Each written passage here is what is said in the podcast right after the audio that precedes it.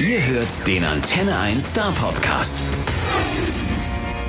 Mr. Dean Lewis is today here in the station. Hello, a pleasure to have you here. Hope you're fine. Thanks for having me. Yeah, it's great. Great to be. The first question is the one and only question every artist has to answer to. Characterize yourself, please, in three words. I mean three, not two, not four. I mean three words. Three words. Uh, idiot.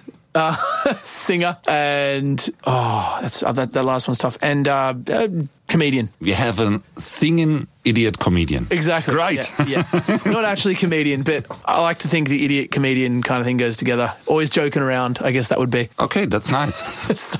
you can stay uh, here. We have jobs. Oh, great! Yeah, in radio. Yeah, yeah, co- comedian stuff. I and can such. do it, man. Just give me and, the job. And, and you uh, will feel absolutely familiar with us am I am I familiar with you? because we are a little crazy. No, I think sometimes. in German German radio, it's always it's always fun. It's always interesting, and it, it's very everything's different here. Interesting is a euphemism for uh, idiots. Yeah, exactly, exactly.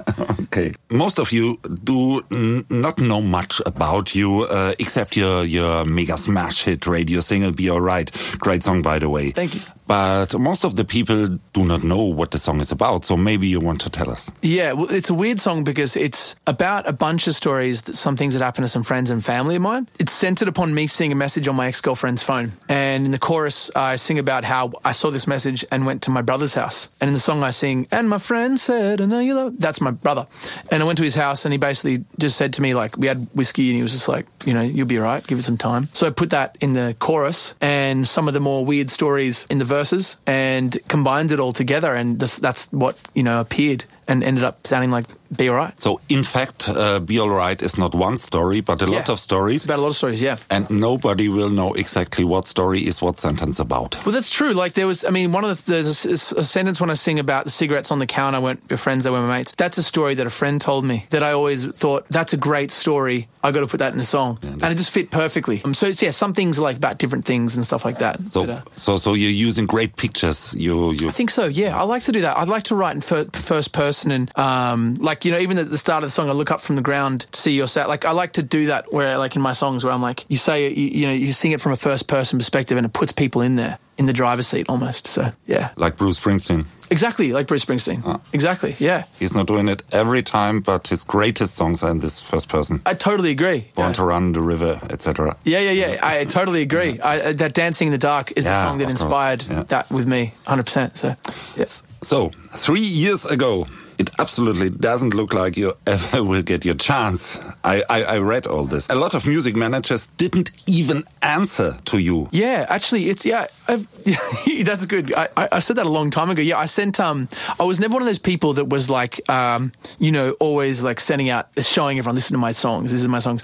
I recorded one demo and I sent it out to like. I just looked up all the managers in Australia, like thirty managers, and I just sent. This is what I'm gonna do. I'm just gonna send one big group email. I mean, one email to all of them. And if anyone writes back to me, then that's like, you know, that's great. And no one wrote back. And so that was the extent of my trying. I didn't like follow up. I was never one of those people that was like pestering people. I just sort of, I was like, oh, okay, well, maybe I just suck or it's not good enough, you know. And I think a lot of people think that. And then, uh, and then it was a weird circumstance where my best friend was on a boat with a girl who used to manage a band called Savage Garden and passed my demo on to her. Or a link to it, and that's how it all got started for me. So it was uh, through a friend. But uh, all those music managers who didn't answer Yeah, shall look for another job, maybe. yeah, yeah. it's that's true. interesting. It is. It is interesting. Um, li- like the story you heard about Madonna, maybe. what was no? I- Yeah, the, the, the, the first interesting record company said, oh no, you're, you're so bad. Oh, really? Okay, Really? he was fired. Really? Well, I Half a year later. yeah, yeah. No, that's that's you know what that that happens, and I had that too. I had uh, the first two record labels that we went to said no. They were like, yeah, no. In Australia, they were like, yeah, no. It's like not us. We don't really know what to do with it. And uh, and I had some songs. I had one song that's going to be on my album. You know what I mean? But it just it people just sometimes they don't see they don't see what you can be or they don't see where it can go. And uh, after that party, when that friend of yours gave uh, the demo to the manager from Savage Garden, Yes, yeah. we all know Savage Garden Yeah. over here. Yeah, of course. Yeah. And what happened then? You wrote songs for Savage Garden or for other people? No, no. I mean, she'd she'd finished with Savage Garden. She was sort of that she used to be back in the day, So he passed the demo on, and and she called me the next day, got my number off him, and was like, you know, we run a publishing company, and they basically signed me to write songs for other people for three months. It was very short lived because I didn't really enjoy it because, uh, you know, I started writing songs for myself, and uh, well, I was, I was, but I started really doing it more and more, and I just thought I didn't like giving anything. I didn't like giving things away until you know. I, I think there's a time to do that to write songs with and for other people, but I wanted to do it for myself first before giving all the ideas away. Do you know what I mean? Just sort of establish yourself first. But that's how it started. It was my way in was through publishing, not like a record deal. Yeah, I can understand this very good. But on the other hand, uh, some very, very popular musicians started exactly this way. Bryan Yeah. Adams, for example, he wrote for Kiss. Oh, did he? Yeah, he I did. didn't know that. Yeah. I mean, I guess I saw it as my way in because I saw everyone, you know, doing the singer songwriter thing and with their guitars, and they all sounded great. And I was like, I'd watch them all just do nothing, and I was always, but I, but I also was like, I'd also watch people come up the proper way and get a record deal and put a song out, and it did well, and I and that just seemed to never happen for me. I never really put anything out, so it was like when I started got the publishing deal, I was like, oh, this this can be my way to kind of you know get my name out there and and do it in a way and have time to kind of develop who I am. Okay, you needed not so much time because now you're a streaming millionaire. Streaming, streaming, Streaming yeah. millionaire, yeah. When were the moment when you realized that everything was working out well? Yeah, well, well, I mean, it was probably when I put my first song out, Waves. It, the first two months, it did sort of nothing, and then it was on a show called Riverdale, and then like the the, the YouTube views went up to a million in a week. It was like fifty thousand for like two months or three months. It was like nothing, and then uh, it went up to like a million when it went on that show, and that's when things started kind of happening. Um, but Waves didn't really do much outside of Australia, but it did very well back home. Sort of changed everything. But this new song, "Be Alright," this is I haven't felt anything quite like it before in my life. There's new there's news every day of something that's blowing my mind that I never expected to happen, and uh, it's really crazy. And now you have to travel all around the world. Yeah, yeah, yeah, exactly. I mean, I was just in America for six weeks, and then before that, I was in Europe again, and then uh, it's it's going to be like the next tw- twelve months or like fourteen months. Apparently, it's going to be non-stop, which is great. But isn't that the dream? It's the dream. Yeah, it is. It is because I, you know, I've been the guy who's like come over and you kind of like have a song and you're like, hey, and not, you know, not many people want to talk to you or like there's not much happening. And so I guess I this is this is I'm so I feel so lucky because it's there's a lot of people putting out music and for people to pay attention and want to know it's it's great. Feel very lucky. I heard your songwriting inspiration was a little inspired by uh, not so much well-known British band called Oasis or so. Little indie band, yeah.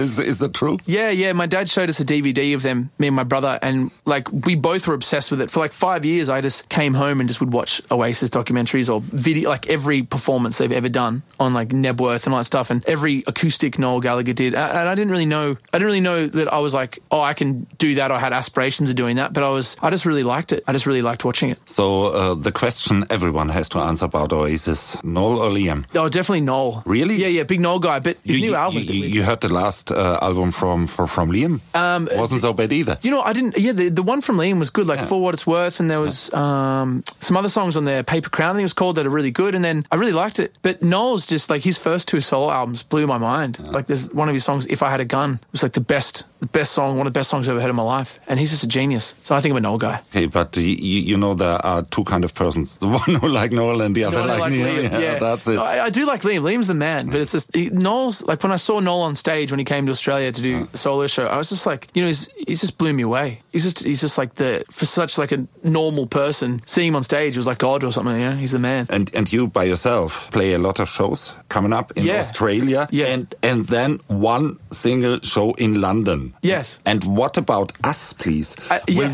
will will we have a chance to, to, to, to see you live next year, or maybe ne- the year after next year? Or Yeah, no, no. I, I think around London is when they're going to. They're talking about doing like a European tour. I don't know exactly, but uh, I think because I'll be over here, and I think that's they're sort of plotting out time around that time to come and do all this, do all Germany and, and a lot of Europe and stuff like that. So I don't know exactly, but I can't wait to come back and play. Yeah, it'd be awesome. Yeah, we want to have you here, and and we want to have more music from you. You already have an EP, and we all are waiting for an album. Is it coming up next time? It is. It's, it's it's almost done. Like there's two new, there's two more songs, two or three more songs that I have to record for it. The rest, I was lucky because I had you know 80, 85, 90 percent of it done and Be Alright was just was finished and came out. But it's just finding time to get in and record those last three, which are done. The songs are done. But the next the next kind of three releases, um, three singles, I guess you'd call it, are, are finished. Um, I'm tweaking one of them, but like can't wait to put put them out. Like I'm really excited because I'm like, if Be Alright can do this, I just feel like the other songs are like I'm just excited because um, Be Alright's a bit slower, and if that's connecting, um, the future seems exciting. And when you're finished, you're doing the album promo again, coming back. Yes, I'll definitely Yeah, do it. okay, yeah, promise. hundred percent. Oh, I love. Yeah, it's. I'll. I, I- I'll absolutely do this. I know nobody's able to see in the future, but if you were able to see in the future, what would happen to your career in the next year? the career, my career in the next year. Well, the goal I was talking to my manager about it was, uh, you know, to be able to go through America and play to like, you know, like those like small theaters where you're playing to like. Madison Square Garden. Oh yeah, Madison Square. That's a bit like Small theaters.